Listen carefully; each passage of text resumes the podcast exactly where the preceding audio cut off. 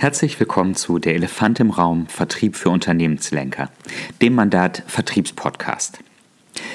Ja, wir sind inzwischen in der dritten Staffel, das ist die zweite Folge und in dieser Folge geht es um das Thema Mut zur Kontur und Nein sagen will gelernt sein, gerade im Vertrieb. Der Startpunkt dieses ganzen Themas ist, dass der Kunde nicht immer recht hat und dass wir im Vertrieb gut daran tun, zu lernen, wann und wie wir Nein sagen und auch den Mut zu haben, dies umzusetzen. Das ist ein elementar wichtiges ähm, Teil im Instrumentenkoffer, im Werkzeugkoffer des Vertriebs, wenn gesundes, profitables Wachstum ganz, ganz oben auf der Agenda steht. Denn natürlich wollen wir im Vertrieb immer das nächste Ja des Kunden bekommen. Wir möchten ein Ja zum ersten Gespräch, wir möchten ein Ja zum nächsten Schritt im Vertriebsprozess, wir möchten ein Ja zum Resümee ähm, zu Zwischenergebnissen und ganz am Ende möchten wir auch ein Ja zum Abschluss des Auftrags. Gar keine Frage. Und das ist auch gut und ist auch richtig so. Und trotzdem braucht es dieses wichtige strategische und taktische Nein und das nicht nur als Nein ohne Ausweg, sondern als Eröffnung einer neuen Perspektive, sodass man Stück für Stück gemeinsam weiterkommt. Denn wenn man ein Ja bekommt und es ist ein Ja zu einem weiteren Schritt in den Treibsand, ist, glaube ich, ersichtlich, dass einen das nicht zu einem guten Ende führt, sondern einfach nur gemeinsam weiter in den Treibsand. Der Kunde hat nicht immer recht. Natürlich müssen wir dem Kunden zuhören. Viele Punkte sind völlig berechtigt. Ähm, wir müssen die Punkte ernst nehmen, Bedürfnisse ergründen, die dahinter äh, stehen. Aber wir dürfen im Vertrieb nicht eine Flipperkugel sein zwischen den Kundenwünschen, den Unternehmenserwartungen und den Rahmenbedingungen. Es geht viel auch um das Thema Kontur zu zeigen und Kontur nach innen und nach außen zu leben. Aber gut, Schritt für Schritt. Äh, der Elefant im Raum, das ist der Mandat Vertriebspodcast. Und unser Vertriebspodcast richtet sich an Unternehmenslenker und Vertriebsprofis. Der Elefant, der in dieser Folge im Raum steht, ist das, was eigentlich noch nicht stimmt, was noch nicht stimmt im, ähm, im Vertriebsprozess, was noch nicht stimmt an den zwischen Vertriebsmitarbeiter und Kunden besprochenen Inhalten. Punkte, die einfach nach Ansicht und nach Erkenntnis des Vertriebsmitarbeiters falsch sind und bei denen man Nein sagen müsste. Nein, so nicht und wir müssen konfigurieren, die aber häufig wie Elefanten im Raum stehen bleiben, nicht artikuliert werden und damit insgesamt zu einem unbefriedigenden Ergebnis führen. Mein Name ist Fabian Vollberg und ich bin geschäftsführender Gesellschaft der Mandatmanagementberatung in Dortmund. Wir unterstützen Unternehmen dabei, profitabel zu wachsen und dies ist unser Vertriebspodcast. Wie in der Einleitung gleich bereits angedeutet, ist Nein zu sagen im Vertrieb wirklich eine anspruchsvolle Aufgabe, wenn ein neuer Auftrag in Aussicht steht. Denn ein neuer Auftrag, das ist ja das, was der Vertrieb ähm, beisteuert zum gesunden, profitablen Wachstum. Und somit guckt der Vertrieb selbstverständlich immer, wie komme ich hier Stück für Stück diesem Auftrag nahe, wie hole ich ein Jahr und wie äh, gestalte ich diesen ganzen Vertriebsprozess auch möglichst positiv. Aber ebenso wie in der ähm, Einleitung bereits angedeutet, brauchen wir im Werkzeugkoffer des Vertriebsmitarbeiters auch das Nein. Und wir brauchen einen Vertriebsmitarbeiter, der echter Leistungsträger und Stück für Stück ein Rainmaker ist, wenn man so möchte, der dieses Nein auch gekonnt ähm, einsetzt, um damit Stück für Stück einem sinnvollen, einem starken Ja näher zu kommen. Ganz grob lassen sich drei Ebenen unterscheiden, auf denen ein klares Nein des Vertriebs sinnvoll sein kann. Drei Ebenen.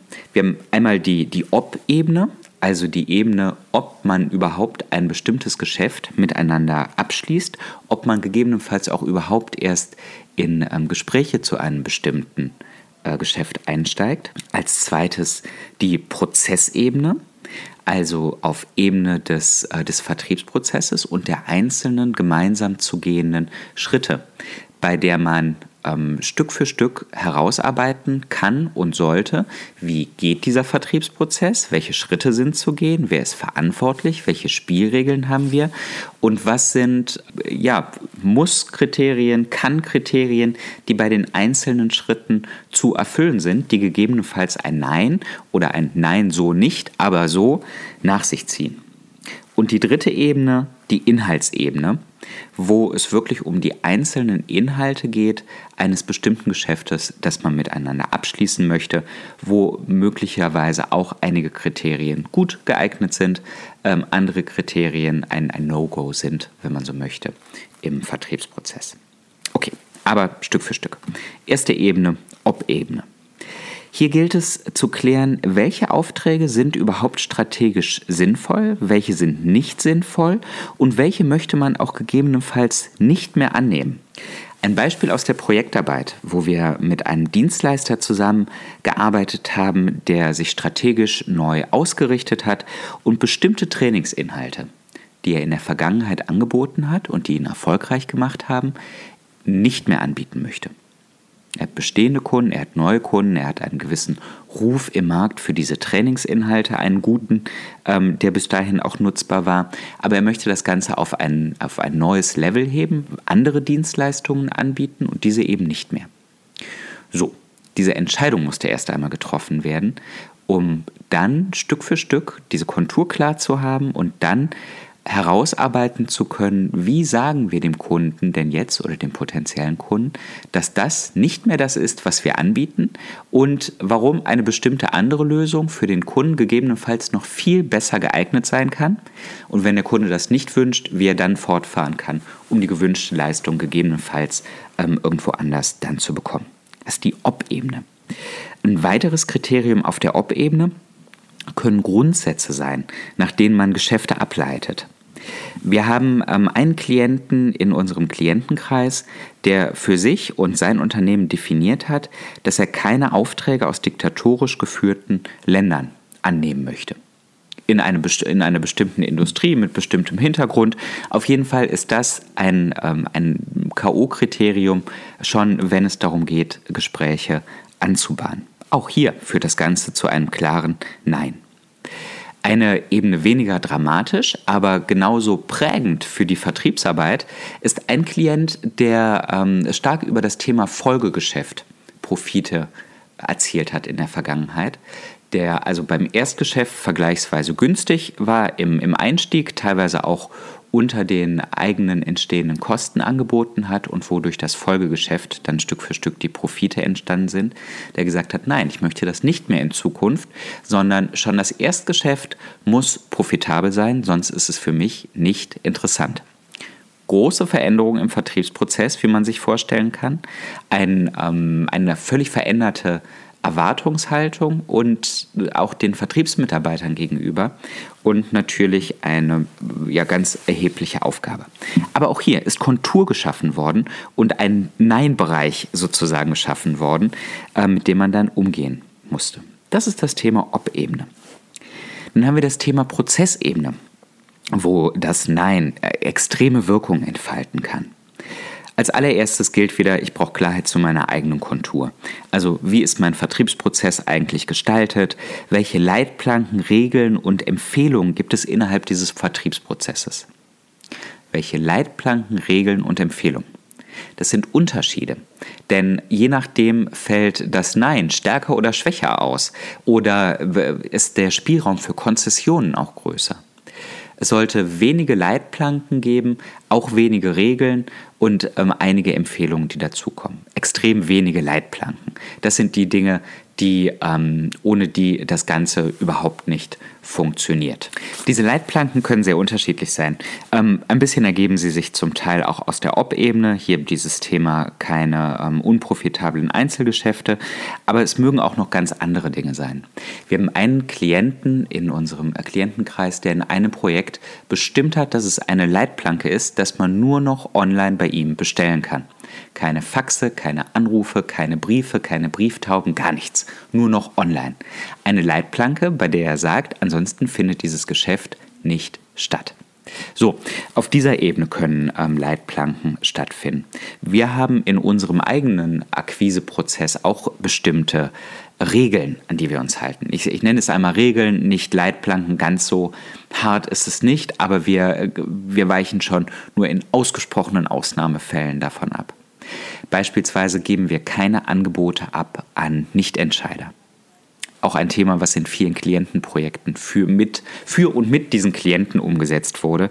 Keine ähm, Angebote an Nichtentscheider denn damit macht man den äh, Vertriebsprozess nur unnötig lang, unnötig ähm, unübersichtlich, viel schwieriger zu äh, steuern und für und den Klienten, Mitarbeiter, bringt man auch in die äh, Bredouille, denn dann muss intern jemand die, äh, die eigene Leistung des, des anbietenden Unternehmens verkaufen, was auch nicht wirklich ein Smart Move ist. Eine weitere Regel ist, dass wir auch mit dem Entscheider oder mit den jeweiligen Entscheidern, bevor wir ein Angebot stellen, äh, sprechen, sodass wir aus erster Hand ohne stille Post erfahren, was dem Entscheider besonders wichtig ist, welche Erwartungen er auch an ein Projekt hat, sodass man hier die Dinge direkt von Anfang an präzise darauf ausrichten kann, im Angebot und in der späteren Projektarbeit. In einem Klientenunternehmen, wo wir genau das umgesetzt haben, also kein Angebot mehr, ohne mit dem Entscheider gesprochen zu haben, kein Angebot, was nicht an den Entscheider geht, ist die Zahl, also hier haben wir es messbar, da ist die Zahl an Angeboten insgesamt gesunken.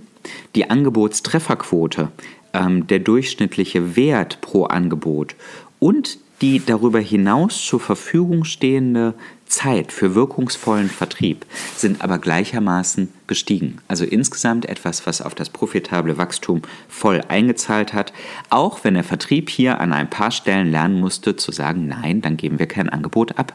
Wenn wir mit dem Entscheider nicht sprechen können, werden wir ähm, hier an diesem, ähm, an, an diesem Teil des ähm, Angebotsprozesses nicht länger teilnehmen. Ob-Ebene, Prozessebene. Die dritte Ebene, die Inhaltsebene. Natürlich gilt es auch hier Kriterien unternehmensindividuell zu finden, aber als Daumenregel kann man hier gelten lassen, dass inhaltliche Vereinbarungen, die absehbar zu enttäuschten Erwartungen führen, eben stets zu vermeiden sind.